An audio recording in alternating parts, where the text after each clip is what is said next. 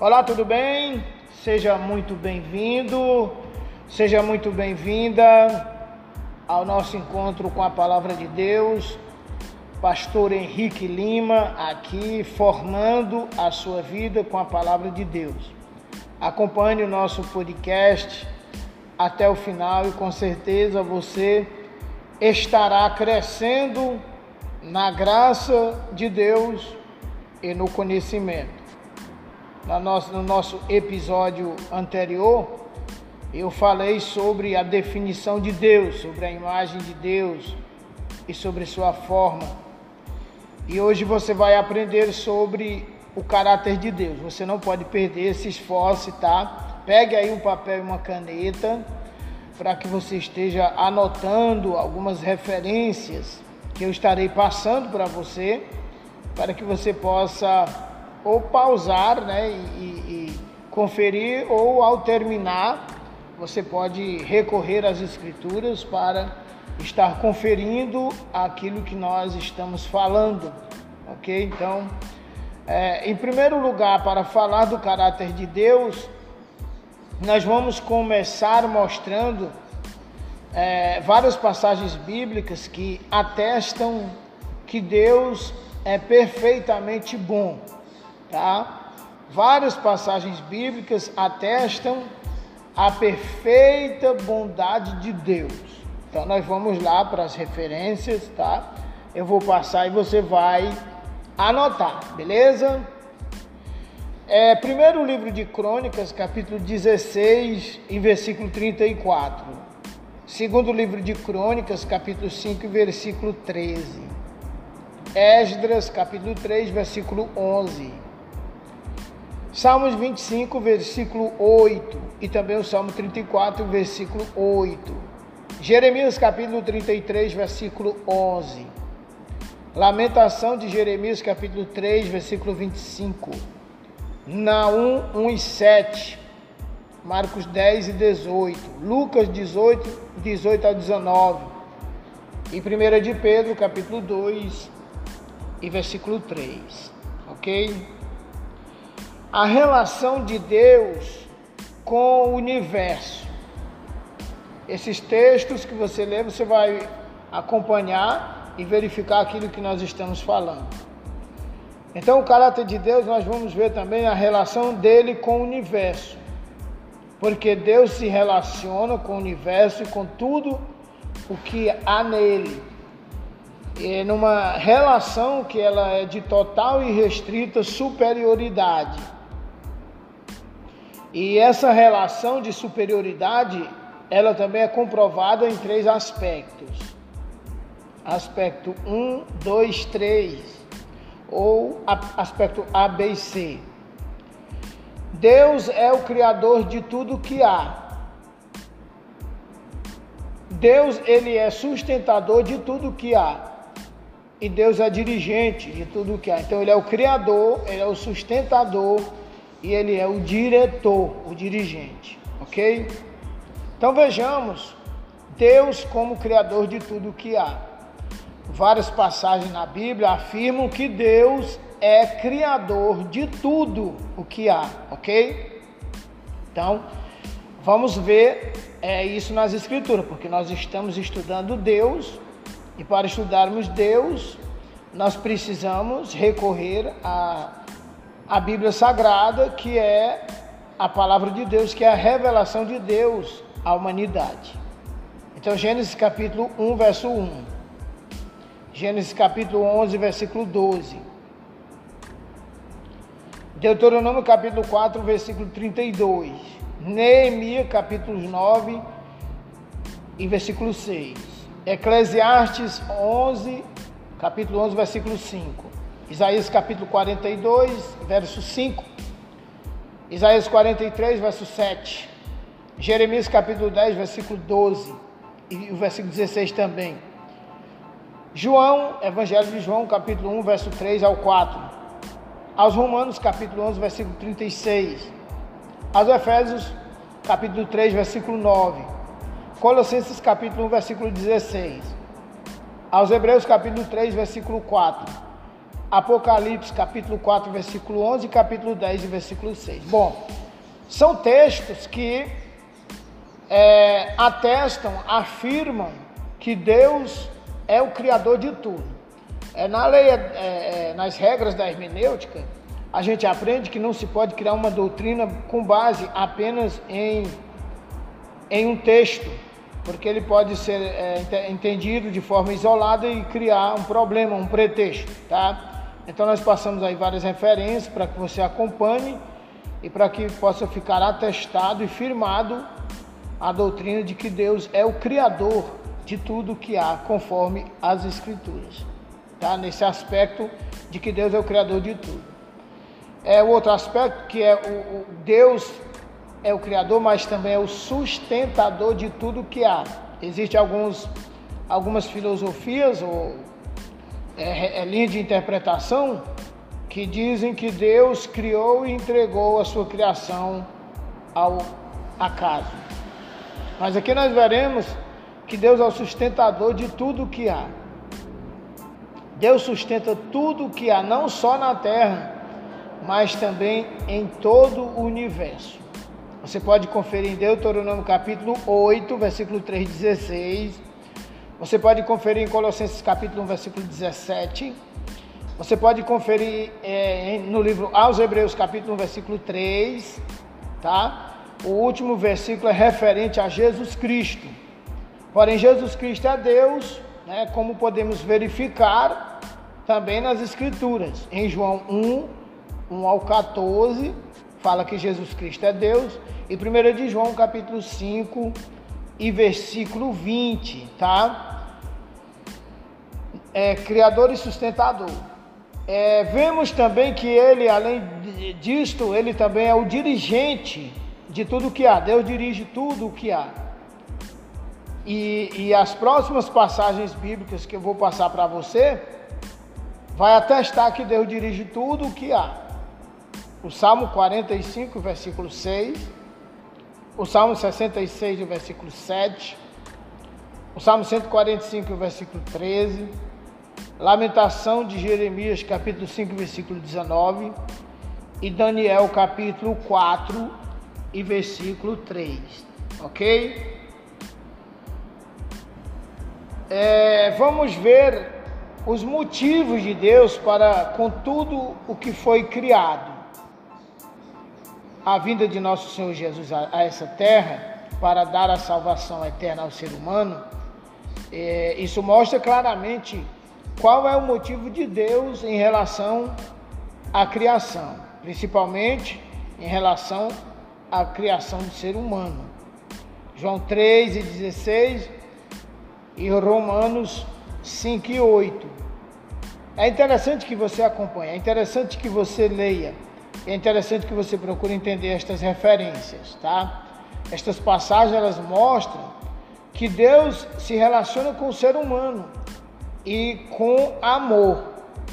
E não poderia ser de outra forma, obviamente, porque a Bíblia também diz que Deus é amor. 1 de João, capítulo 4, versículo 7 ao versículo 21. Ah, diante disso, porém, sobra, é, sobram motivos para crermos que Deus se relaciona com tudo que criou, né, com o seu santo amor. Então ele se relaciona diante do que vimos, ele se relaciona com amor com as suas criaturas. E quando nós falamos da existência de Deus, nós podemos dizer com certeza que Deus é um ser provável, ou seja, é possível ao homem provar a existência de Deus. Isso não é possível, é, é o que a ciência diz que em certa parte que não é possível provar que Deus existe, quando também há uma contra-resposta a esse argumento é, de que também não é possível provar pela ciência que Deus não existe. Mas com certeza, Deus é um ser bem provável.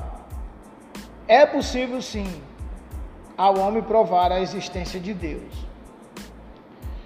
Deus, na pessoa divina do Espírito Santo, ao inspirar o escritor sacro do livro de Gênesis, ele não se preocupa, não se preocupa em provar por A mais B a sua existência. Apenas faz uma simples e breve declaração. Porém, esta declaração é dotada de uma convicção tão certa e indubitável que é impossível derrubá-la. Nós vamos ver a transcrição da declaração do primeiro versículo da Bíblia, tá? Da Bíblia Sagrada, em Gênesis capítulo 1 e versículo 1. No princípio criou Deus os céus e a terra. Então, sendo Deus um ser provável, é possível provar a existência não só a partir desta declaração bíblica, mas também a partir de algumas outras evidências, como a gente vai verificar a seguir. Algumas provas da existência de Deus. Nós vamos estudar algumas provas da existência, da existência de Deus, e essas provas hão de estar de acordo com a definição de Deus que a gente já estudou anteriormente, a gente já falou. Então não iremos, portanto, provar a existência de um Deus qualquer, porém o Deus que é revelado na Bíblia Sagrada. Para muitas pessoas, provar a existência de Deus é coisa desnecessária, porque se Deus existe, a sua existência deve ser patente e deve ser indubitável. Porém, nós devemos fazer uma simples analogia. Como faremos esta analogia? Tomando como base um ser humano que ele é desprovido do formidável sentido da visão. A pessoa sem o sentido da visão desconhece completamente a luz. Quem vê prova com certeza que a luz existe, mas quem não vê há de ter uma enorme dose de boa vontade para aceitar essa realidade de uma coisa que não pode ser contestada por ele. A luz com certeza existe, mas a pessoa que não tem o sentido da visão não pode atestar a existência da luz. Ok? É, por isso, a aceitação das provas da existência de Deus depende é, e muito da pessoa que, que estuda, que procura entender, já que cada pessoa é livre para crer, para aceitar ou não aquilo que ouve, aquilo que escuta. Entretanto, Deus ele existe e é possível provar a sua existência em pelo menos em cinco aspectos, ok? Deus existe e é possível provar a sua existência em pelo menos cinco aspectos. Vamos do A até o E. A, B, C, D, E. Primeiro, A, pelo universo. É possível provar a existência de Deus pelo universo. Também é possível provar a existência de Deus pela história universal. Também é possível provar a existência de Deus pelas recepções humanas, ou melhor dizendo, as percepções humanas. Também é possível provar a existência de Deus pela fé e pela experiência cristã. Então vamos ver cada, uma, cada um destes aspectos em particular. Primeiro, a prova da existência de Deus através do universo. Para a existência do universo, existe apenas duas alternativas possíveis. Primeira, a primeira alternativa: o universo é produto de uma criação, evolução e direção próprias. E segundo, a segunda alternativa: o universo foi criado, é sustentado e dirigido por um ser inteligente e onipotente. Se essa primeira opção for aprovada, a opção de que o universo é o produto de uma criação evolutiva e de direções próprias, o universo estará impossibilitado de nos apresentar qualquer provas ou qualquer prova da existência de Deus. Porém, se essa primeira opção não puder ser provada, existem razões suficientes para procurarmos no universo provas da existência de um ser totalmente poderoso e inteligente, para o qual nos rendemos em reconhecimento da sua total capacidade para criar, sustentar e dirigir tudo o que existe. Então, a primeira alternativa para a existência do universo, o universo como produto de uma criação evolutiva e de direção próprias, a ciência conclui que há 92 elementos da natureza, hoje existem mais, porém, além dos 92, são todos artificiais, os quais, combinados na imensidão das possibilidades e em variadas quantidades, possibilitam a existência de tudo que há no mundo físico. Então vamos imaginar os 92 elementos coexistentes irracionalmente. Apesar da sua irracionalidade, combinarem-se entre si e construírem para não multiplicar a possível confusão da nossa mente, pensando no universo, o planeta Terra, com todos os materiais que o constituem. E também, além das matérias do planeta Terra, esses 92 elementos irracionais da natureza também criaram os seres vivos, quais sejam as plantas de toda a espécie, os animais de toda a espécie e o ser humano. Então, notemos que se aceitarmos esta primeira possibilidade da existência do universo assim, nós somos forçados a aceitar que esses 92 elementos irracionais tiveram a capacidade de produzir, no caso, o ser humano. Um ser muito inteligente, afeiçoado e, e, e voluntarioso, que tem os poderes de pensar, de sentir, de querer, de consciência própria e também de direção própria. Aceitar esta hipótese, essa hipótese é no mínimo aceitar que Deus, o Criador, não existe. Isto chama-se ateísmo. Que os 92 elementos primários são eternos e criadores por acaso, é, é outra coisa que, que a pessoa vai acreditar. Que o ser humano, sem contar com tudo que mais existe apenas na Terra, foi criado pelo acaso, ou seja, é um produto ocasionado pela junção indiscriminada desses 92 elementos primários, brutos, ignorantes e impensantes. Que a coisa criada, pelo menos no caso do ser humano, é infinitamente superior a tudo aquilo que criou, que são estes 92 elementos. Já a segunda alternativa para a existência do universo, que é o universo foi criado, foi sustentado e é dirigido por um ser inteligente e onipotente, que é Deus. Vamos lá. Vamos olhar para o universo como algo que passou a existir com, como resultado da obra de Deus, do Criador. Gênesis 1 e 1, Isaías 44 e 24, Isaías 45 versículo 7. Ok? Admitir que a matéria, os 92 elementos primários, começou a existir é admitir que foi produzida por algo ou por alguém que já existia. Então, em virtude disso, a matéria é feita e não causa.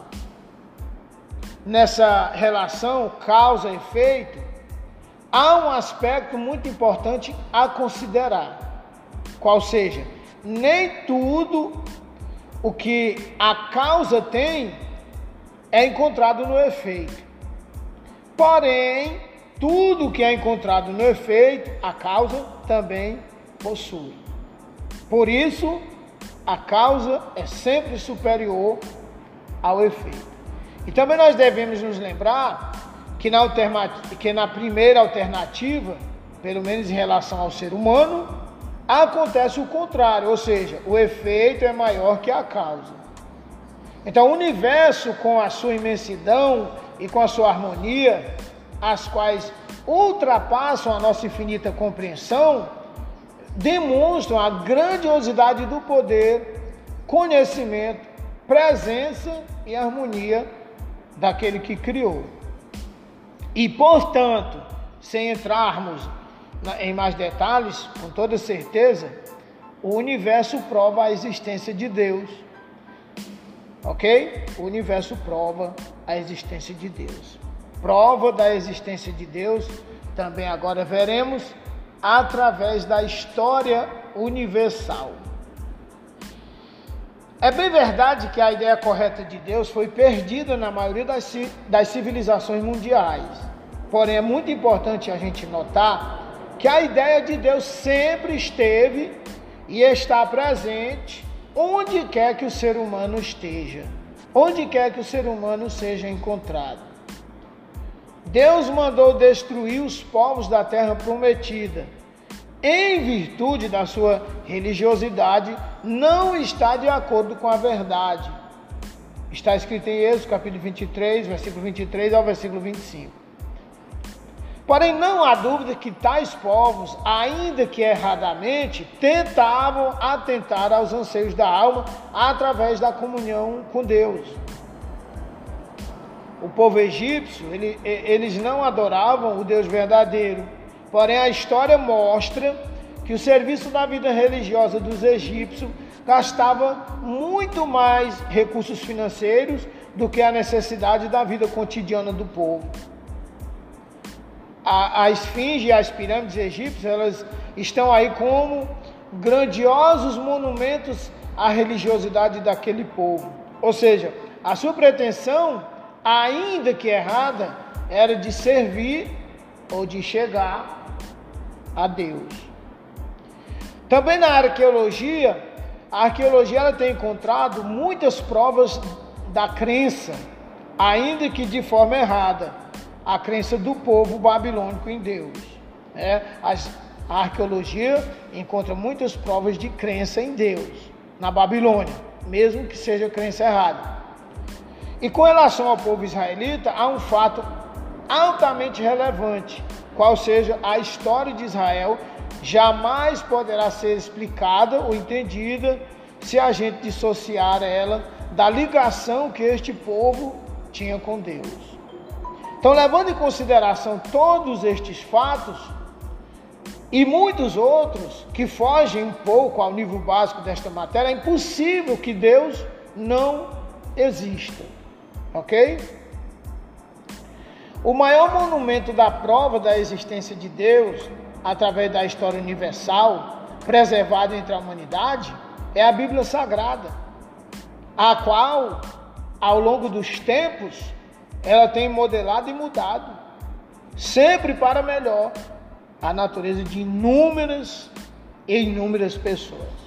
A Bíblia transforma a natureza das pessoas. Provérbios capítulo 30, versículo 5, Lucas capítulo 11, versículo 28, João capítulo 5, versículo 24, 1 aos Coríntios capítulo 1, versículo 18 e 2 Timóteo capítulo 3 e no versículo 16.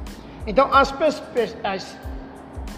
é, vamos ver a percepção humana que acontece pelo menos em três áreas, porque agora nós vamos falar da prova da existência de Deus através das percepções humanas. Estas percepções humanas que acontecem pelo menos em três áreas: um, dois e três. Primeiro, a, a, a percepção do mundo, ok? A percepção do mundo objetivo, as percepções do mundo subjetivo e as percepções do mundo espiritual, que também é objetivo. Para que haja uma percepção, é necessário que haja algo a perceber. Ninguém percebe aquilo que não existe, ok? Pensemos numa coisa Vamos lá, que não existe. Como foi o seu pensamento? Pensar em algo que não existe. Então, as percepções do mundo objetivo e as do mundo subjetivo, ninguém coloca dúvida, já que aquelas todas podem ver. Estas todas sentem. As percepções do mundo espirituais são mais difíceis de provar, visto que estas poderão acontecer em níveis, em aspectos diferentes de pessoa para pessoa. Eu até quero convidar você a ver o que diz no Salmo 42, no versículo 1 ao versículo 2, ok? Assim como o servo brama pelas correntes das águas, assim suspira a minha alma por ti, ó Deus. A minha alma tem sede de Deus. A minha alma tem sede de Deus vivo. Então, vamos ver também o que está em Salmo 63, versículo 1, quando Davi dizia: A minha alma tem sede de ti. É verdade que os salmistas fazem parte do povo de Deus. Porém, em virtude da realidade do ser humano ter percepções do mundo espiritual, é que são formadas tantas as religiões pelo mundo afora, as quais já foram bem rapidamente consideradas no interior. Assim sendo, as percepções humanas provam a existência de Deus.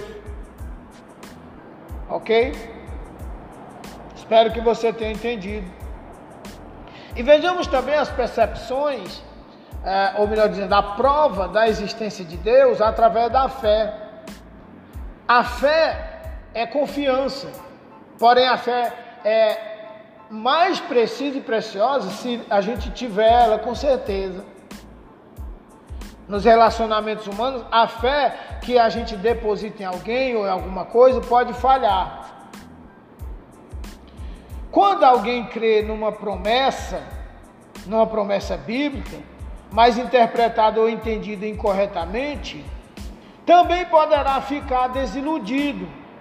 Contudo, tal desilusão não é causada por falha de Deus ou por falha da Bíblia, mas de quem a entendeu, interpretou creu e ensinou de forma errada.